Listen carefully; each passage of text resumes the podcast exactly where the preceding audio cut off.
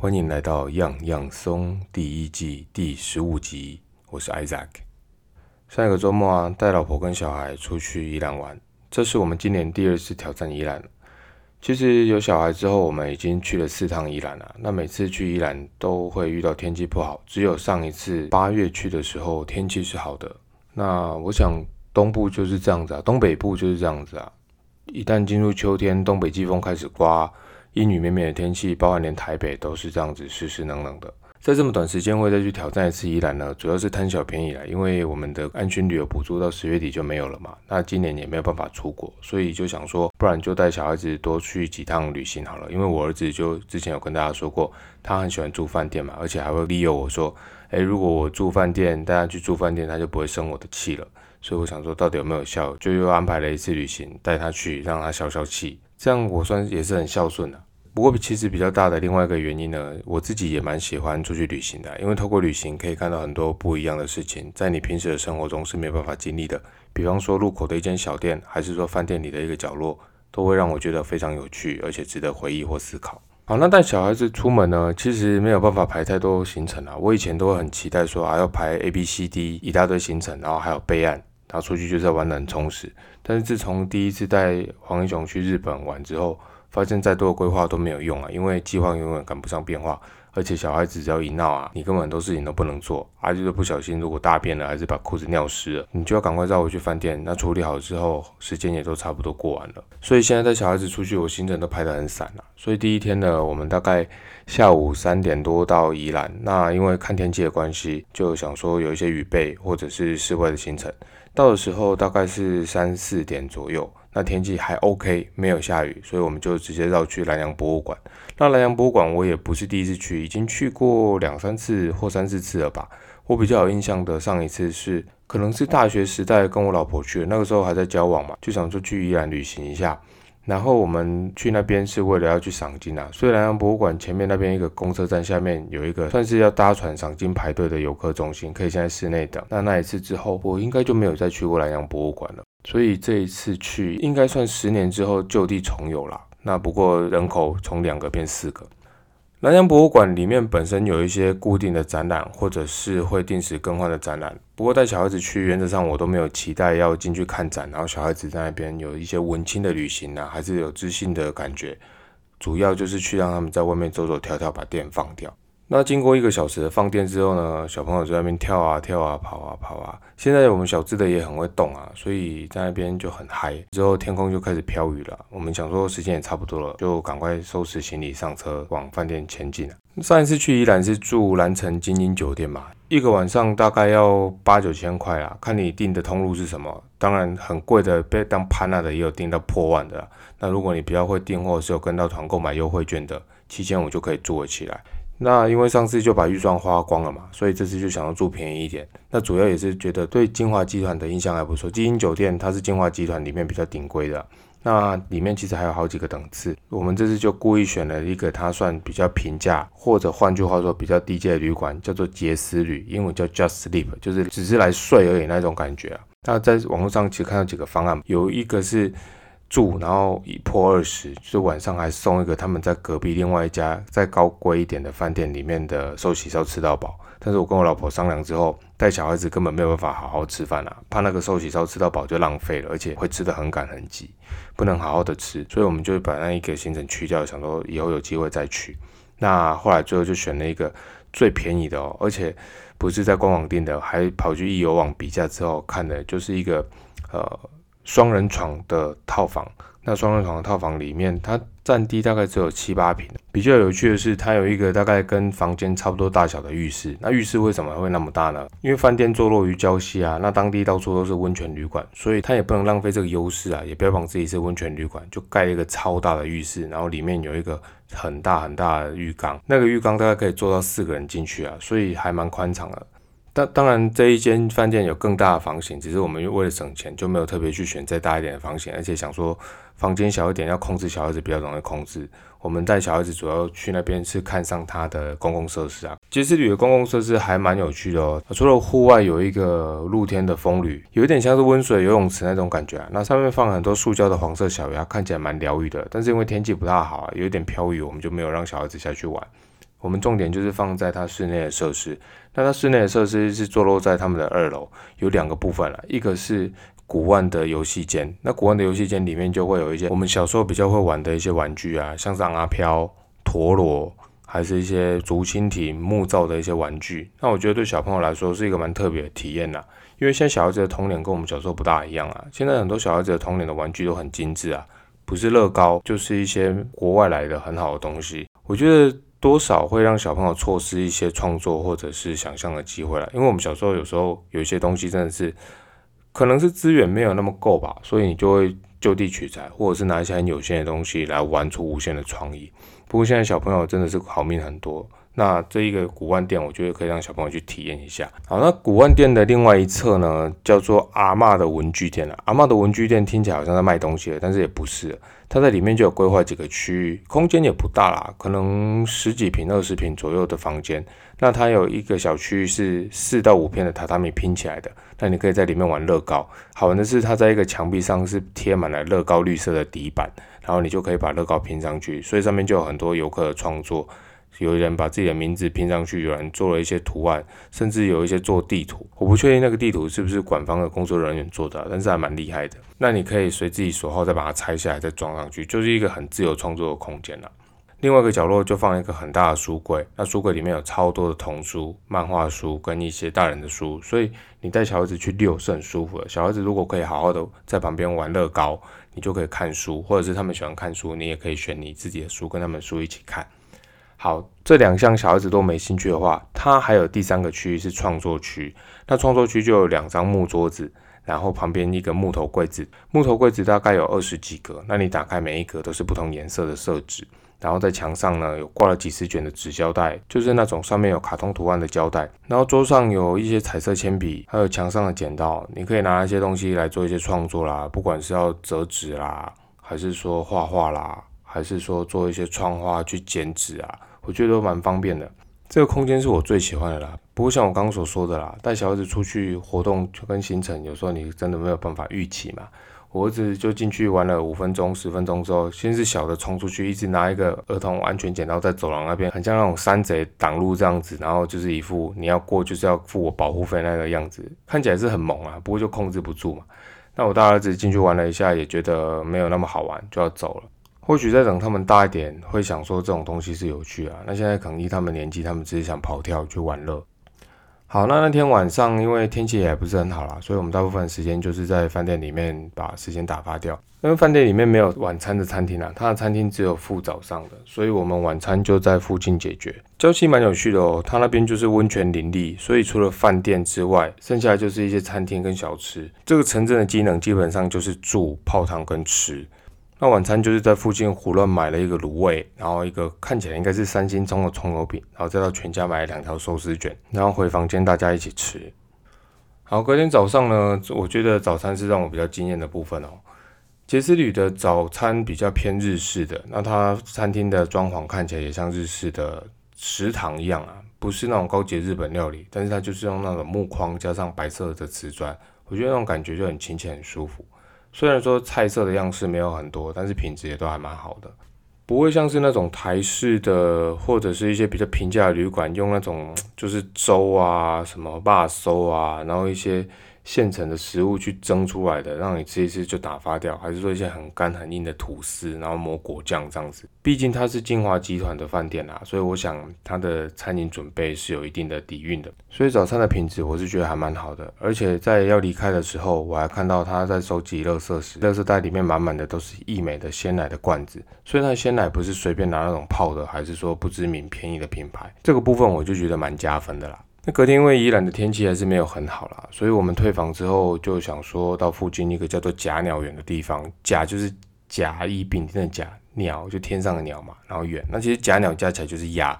顾名思义，我们去就是要看鸭子。因为上次回台南啊，我爸好像就跟小朋友玩，然后就跟他说鸭比比鸭比比，然后他们就会很好奇说什么是鸭比比。之前黄文雄有看过鸭子啊，但是我就觉得让他们再更亲近一下，看一下真正的鸭子是怎么样。然后上网查一下，就觉得哎这边也可以去，所以就开车开了大概二十分钟左右吧。那到的时候，因为可能是天气的关系，或者是我们比较早到啦，所以没有很多台车，大概只有四五台车吧。那这个假鸟园呢，它是一个我觉得应该是一个本来是养鸭的人家，然后他去经营成观光农场那种方式。那进去一个大人是一百块的门票，那小朋友就看你身高，如果身高超过一百公分也是付一百，低于一百公分当然就是不用。不过好处是它的门票可以全额抵低消，而且里面的消费不贵，不会像一些抵低消的地方，它就定的超贵，所以你门票根本就不够付，还要再倒贴钱这样子。加鸟园的园区不大，不过它就装潢的还蛮舒服，也蛮干净的，就是一种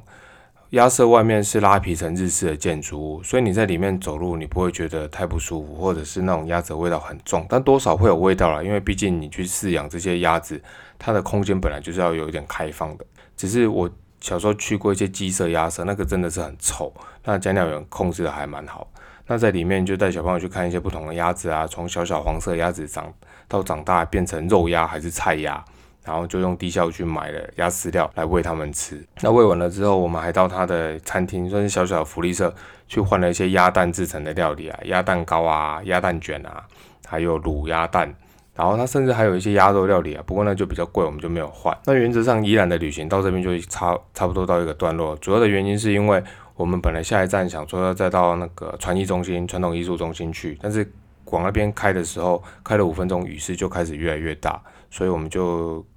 打电话给在台北的朋友问说：“哎，台北天气怎么样？”那他们说出大太阳。我说：“哇，那我还待在宜兰干嘛？”就转到台北去。我们去宜兰玩的策略基本上就是这样子，三天两夜，第一天会在宜兰，第二天在台北，这样分点式的玩回来。不管是往哪里走，现在我都会落实这样子，就是分段式的慢慢玩，比较轻松，也让小孩子不用坐那么长的车，那边挨挨叫。所以我们本来第二天就是安排要在台北住，不过就是看行程跟天气比较随性。如果天气不好，我们就早一点撤啊；如果天气好，就在宜兰待久一点。好，那大约一个多小时之后，我们就到台北我们要住的旅馆了。那这一个台北旅馆叫做松年酒店，松年酒店位于台北仁爱路上面啦。那仁爱路其实是一条很阔路，因为照导航开去的时候，我都想说，奇怪这路为什么要绕来绕去？明明就是在附近啊，为什么他一直叫我在一些巷子里面转来转去？原来就是仁爱路，其实它四个线道都是同一个方向，跟我印象中其他县市就是有来有回这一种车道不一样。那在开在上面的时候，你就会有一种好像在体验右驾车的那种感觉，也蛮特别的啊。那住的这间松年酒店呢，它的名字一开始听起来也很有趣啊，因为我小时候在教会嘛，所以有一个。团契叫做松年团契，那这个松年团契就是都是长辈，因为松柏长青这个松字，感觉就是比较有年纪、比较有智慧的人嘛，所以我说松年酒店是不是专门给老人住的？不过我去查不是，因为它的松确实是松柏长青的松，那它的年是年代的年，左边有一个口字旁。那经过网络查证之后，这个名字是。饭店创办人用他父母的名字各取一个字来做纪念的，所以就这样叫。那选这一间饭店是因为我们本来预计隔天要在台北拍照，但是因为后来下雨的关系就取消了。拍照主要就是因为要有一些好的景点嘛，所以这个松林酒店坐落的仁爱路，坐落的大安区就有蛮多室外的点可以去。第一个是大安森林公园，然后也有华山文创园区、中正纪念堂，甚至是到校园里面到师大或到台大都很方便。哦，我觉得台北人方便的就是你搭捷运，很多室内室外点你都可以去，所以你根本不怕没有雨备。好，那开始讲台北的行程之前，还是先讲一下饭店的规格好了。这个松林酒店我们选择的房型是行政套房，行政套房听起来好像很厉害，但是其实还不是最顶贵的房型啊。我们做的行政套房是在它的官网订的。现在饭店很有趣哦，因为很多饭店不得不跟 Agoda 或者是 Trip 或是 Trivago 这些平台去合作，那他们会被抽成抽很凶啊。在我之前有提过，我有一个在日本经营民宿的朋友嘛，他们说跟这些跟这些网络通路的业者合作啊，你好像会被抽掉大概三成左右的房费啊，大概跟 Uber Eats 差不多。所以现在其实做餐饮跟做旅馆都很竞争。那饭店当然也不是傻子啊，因为主要我想在这些平台上面，他们主要是要一个曝光度啊。当曝光度有、知名度有之后，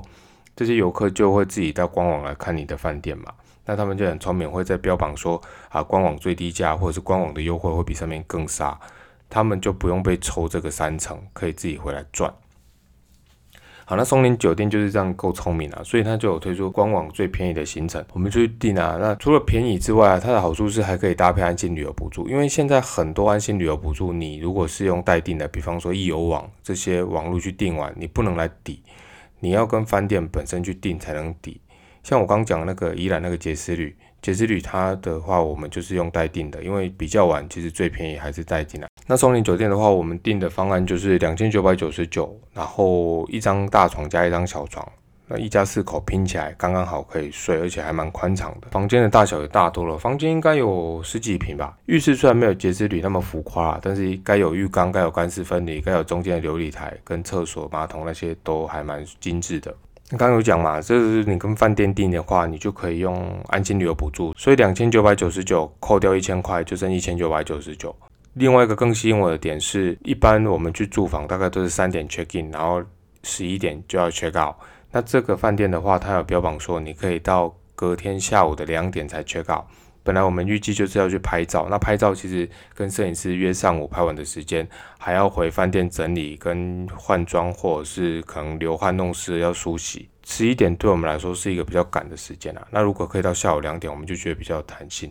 当初会选这间饭店，这一个是大概占了百分之五十决定的原因。不过松林酒店啊，或者是台北大部分的饭店，他们都是走比较商务的方式，比较少走亲子，所以里面的设施不会有太多。顶多我看过就是会有一些健身房，或者是很简单的儿童游乐设施，在里面都撑不久。松林酒店是更少，不过好处是台北就有很多地方可以晃嘛，所以我们 check in 之后呢，我们就带小朋友走路走去附近的华山文创园区。那走到一半就开始下小雨啊，还好我们有跟饭店先借伞，那饭店的伞品质也还不错。跟我老婆就一个牵大的，另外一个背小的，这样有点半锻炼体力的方式，一家浩浩荡荡走了大概二十分钟吧，走到离饭店约一点多公里远的华山文创园区。上文创园区我是第一次去啊，里面有蛮多。市集跟摊贩店家的，然后也有一些展览，我觉得还蛮不错，有点像那种文青的聚会。那黄鹤雄在里面，他找到一个他的兴趣啊，这也是这次出来我发现他还蛮喜欢的事情，就是去踩会发出奇特声音的地板，比方说一些水沟盖啦，或者是金属或者是塑胶的一些地板，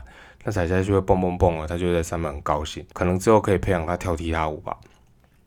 然后黄义雄呢，就是拿了两把饭店的伞，在那边很高兴，好像在滑雪还是那边双枪侠一样。我大部分时间就要防止他用雨伞去 K 到别人，还是说在店里面去把东西扫下来。那在里面晃了几家店之后呢，他们在一家木造的音乐盒的店里面待了最久。那木造音乐盒看起来都还蛮精致、蛮有趣的，只是都很贵啊，动不动一个小小就要八九百或者是一两千块，看起来是很疗愈啦。但是看到价钱之后，我们都买不下去，就让小朋友在那边看一下、体验一下。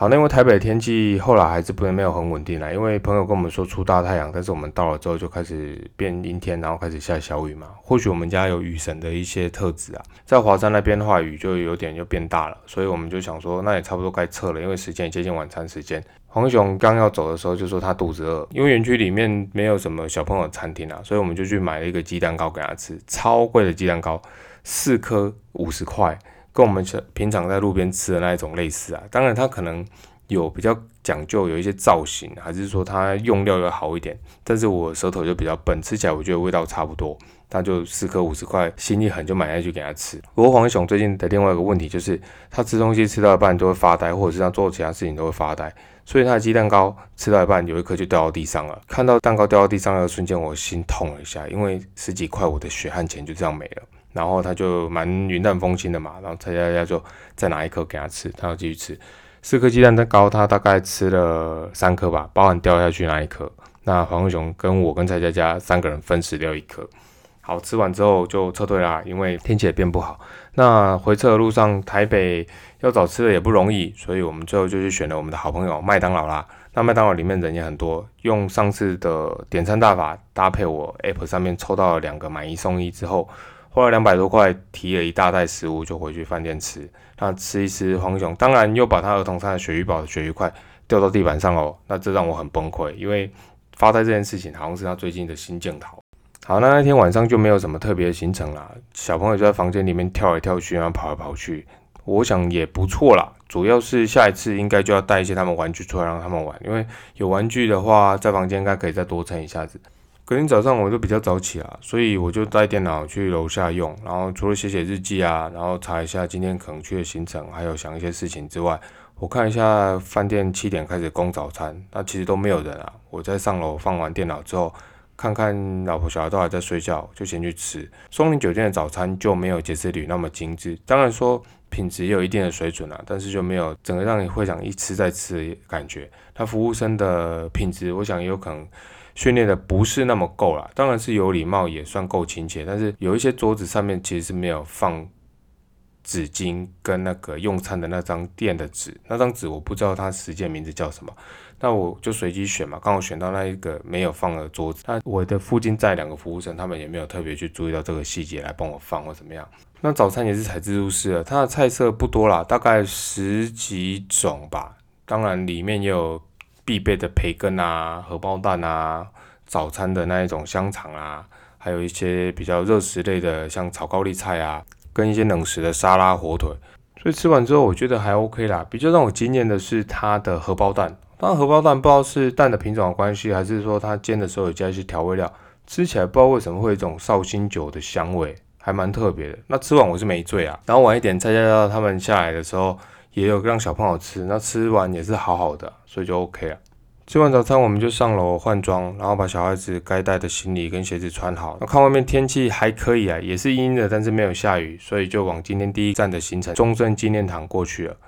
那到中正纪念堂呢，离我们的饭店也不远，大概是一点多公里，所以我们就继续走路啊，走苦行僧的方式，顺便父母减个肥嘛，因为背小孩子走路其实就是增加重量训练啊，顺便练一下核心肌群。那到了中正纪念堂之后，就让小朋友去里面跑跳啊，除了爬那个很高的台阶楼梯走一走，消耗他们体力，然后还刚好遇到站哨仪队要交接的时间啦，所以我就鼓励黄雄去看了。但是黄雄不知道为什么看了一下就不想看了，不知道他是心里会怕还是说没兴趣。但是看交接的时候，我就觉得还蛮帅的啦，就是军人的那一种风范哦，我觉得还蛮好的。其实中正纪念堂会让我有个情节啦，就是这里是国民党的地盘啦，因为毕竟是蒋中正的纪念堂嘛。但是我觉得现在其实那个味道有比较淡一点，像之前有一次，有一次我跑去阳明山啊，然后那个时候还有开放陆客嘛，那陆客就跑来跟我说什么啊，什么蒋介石啊是你兄弟，是你兄弟，然后我就很想屌他说你屌搞哦，蒋介石是我兄弟，你兄弟还差不多吧，那就是那一种可能本省外省被挑拨的情节，然后又被那种陆客来放大，就觉得不太舒服。但是现在我觉得有比较淡了。那其实看到中正纪念堂，我觉得有一点点淡淡的哀伤了，因为中正纪念堂那个白色的建筑物面对自由广场那一边，它的一个白色大斜坡，有一个很大的国民党的党徽啊，就是像人家说车轮党那个车轮在上面。然后我就觉得，其实国民党也是蛮蛮可惜的啦，哈，因为本来好好执政，他执政到有主场优势，升个数料料这样子，现在看起来好像也没有到很振作。虽然有一些年轻的声音，感觉想要改革啊，但是里面实在是太多大佬、太多潜规则在牵制这些人啊。比起比较年轻的民进党或者是民众党啊，我觉得在国民党里面，年轻人要有机会发声，或者是跳出来说话，或者是真正领导大家去做事，不容易啊。那。我跟我弟也有聊一下这个事情啊，他有跟我说，国民党比较新、比较可惜的是，这两年推出来韩国语这一个超级王牌，也帮了他们，但是某种程度也害了他们了，因为就把韩粉塑造成一些比较意识形态很强的狂热分子。当然也有理性的韩粉了，但是比较让人家注意到的就是这一些，那就会有一个五百多万票的魔咒，因为如果对方推出来的候选人只要多于这五百多万票，韩粉是不容易再继续成长的。毕竟韩粉的结构里面，长辈比较多，那长辈时间的摧残下会凋零嘛？你要让年轻人去加入这一个类似那种国民党义勇军的部分，不太容易，所以在改革上面会有一些阻挠啊。只是国民党里面也有一些清流，因为我最近听了那个百灵果 p a k 嘛，他们就找了一个我之前不认识的将军，叫做于有成将军，那他讲话跟思绪都很清楚，都是有条理的人。如果我遇到的国民党人是这样子，我会很欣赏他，因为他是以保家卫国，然后呃觉得怎么样该把国家做好为前提去服务这个政党，甚至这个国家。那有兴趣的人可以去找那一起来听听看，我觉得蛮好的。好，那不小心扯远了。那中正纪念堂的玩乐呢，大概就又撑了一个多小时之后，我们就继续转站了。那这次就要转站到一个叫做土银展示所的地方，这个也是 Google 来的，平常也不知道有这个地方。那它其实就是台湾博物馆对面一个土地银行的旧建筑物，然后它在里面把它改建成像小小的博物馆。那那天里面刚好放了一些恐龙的化石，有些是真的，有些看起来就是很假，然后还有一些古代生物的化石，我们就带小朋友去看。他运气不错啊，那一天本来想说，哎，门门票好像十块、三十块，然后就啊，就咬个牙花点钱。不过那天要进去的时候，管员就说啊，今天是文化日，所以不用钱。哦，美派赚到就进去。他们在里面呢也是看了一个多小时之后，是到 check out 时间也差不多了，我们就撤退了。那这两趟呃去土银展示所跟撤退的饭店呢，我就比较懒了，我就叫 Uber。台北的好处就是捷运什么都很方便，还有 Uber。台北 Uber 也感觉相对便宜啊，不知道是不是比较多台在竞争的关系。我们从中正纪念堂去土银展示所不远呐，两公里左右的车程吧，才七十几块钱呢，就觉得你坐电车跳表动辄就是一百起跳嘛。所以七十几块钱付完之后，呃，回饭店那一趟就远一点了，不过也是一百二十几块，所以两趟加起来两百块左右的车程，我觉得划算了，因为人又多又有点下雨，而且我的脚其实也有点不听使唤。我跟他在台北旅程差不多就这样结束了。那回行者路上有一些些多余的开车的感想，好聊聊开车，因为我以前其实是很很抗拒开车的。直到当业务之前啊，我都会觉得啊，能搭车就搭车，干嘛每次开车？开车还要挡三宝，你还要在那边切角度，那边停车找车位很麻烦。但是因为业务的工作，你不得不开车嘛。你有时候要去找客户，你有时候要帮忙送一些晶片，送一些药水，送一些样品，甚至客户还会凹你说啊，可不可以载他去哪里？哦，不是凹啦，就是说请你载他去哪里。那开车就变成一个必备的技能。全年的四月拿车嘛，那他。现在大概这样开了两年半嘛，那累积的里程啊，好像人家那种不是机师都会说啊，累积飞行时速几千小时嘛。我的累积里程大概现在是六万三千多公里啊，所以开起来也有一些心得，想要跟大家聊一下。第一个是哈，我开车进台北的时候，我不知道是我的错觉怎样，我觉得台北人开车很秋啊。为什么很秋呢？你只要稍微挡到他的路还是怎么样，他喇叭就按超大声，就很理直气壮。我不知道这一种喇叭模人是台北才有特产，还是我真的是见识太浅，还是说新竹大家工程师都比较死拉想躲在车里面不敢跟你战斗。台北人很凶，有时候你就正常切车道切出来，哦，他好像在加速，你挡到他，他就北送就按喇叭，那你就会觉得很不舒服。这个之外呢？我们在宜兰开车的时候，其实你去宜兰就是去跟回都要进一次雪隧嘛，还有几个大大小小不同的隧道。那进隧道的缺点就是你不能换车道，通常隧道是两线的，你一左一右选好之后，你就是要一路走到底了。那进雪隧，我最大的感想就是，好像都是右侧车道会走比较快，因为右侧车道是大客车或者是游览车专用的。那我发现这些比较长久在驾驶的车子，他们会比较 sense，所以车流的速度会流得比较顺，不会说啊突然停顿急刹走走停停这样子。那反而在左边这一道，因为是小客车或者是一些大家比较没有经验的人开车出来，只要一台两台这种路队长，就可以让你整个车速变得很慢。不过我就有点北吧，就是每次进雪隧都会有一种错觉，说，哎，好像左边这道看起来比较快，我就还是走左边，然后最后都是一直被右边的车道追过去。所以我就跟我老婆说，下次进隧道前提醒我靠右边，就靠右边的话，通常会开比较快，比较顺畅一点呢。好，那在讲到这个选车道的问题呢，其实。我有一个客户在后里，我还蛮常需要跑那边的。我大概六万三千公里的里程里面，可能有三万公里是后里那个客户贡献的。一个礼拜大概就一到两趟的来回，那一一来一回大概就是一百五十公里左右。那开高速公路开久了之后，我的一个心得也是，因为高速公路大概就有三个线道你可以选了，内侧、外侧跟中间车道去选。那我就发现呢，通常啊，内侧车道虽然是超车的车道。但是如果车稍多的时候，内侧车道通常也是车速最慢的，因为为什么？你开到那边的时候，你左边是没车的，你只需要顾右边的车道，所以很多路不熟的，或者是比较容易接近三宝的人，他会开在内侧的车道，让自己的注意力比较单一化，所以他一来车没那么熟，二来他开的又慢一点。很容易就是会产生路队长效应，那在中间车道就好一点点。但是最有趣的是，一般你会觉得啊，大车重车最常开的外侧的车道应该会最慢，但是没有，只要车多的时候，外侧车道是最顺的。所以我后来就有学乖，就是尽量走外侧车道为主。然后偶尔是切到中间车道，那逼不得已才走最慢的内侧车道，很讽刺啊！内侧是超车用的车道，但是很多三宝都会压在竖线在上面开。那我不知道他是觉得这样比较安全还是怎么样，但是你看到三宝，你就会觉得有点不舒服。可能那些喇叭魔人就是慢慢这样变成的，有可能有一天我也变成喇叭魔人，就是说在喇叭魔人眼里，我可能也是个三宝。好，旅程的最后呢，到我快到我们新竹家里的时候，我看到一个很酷的建车。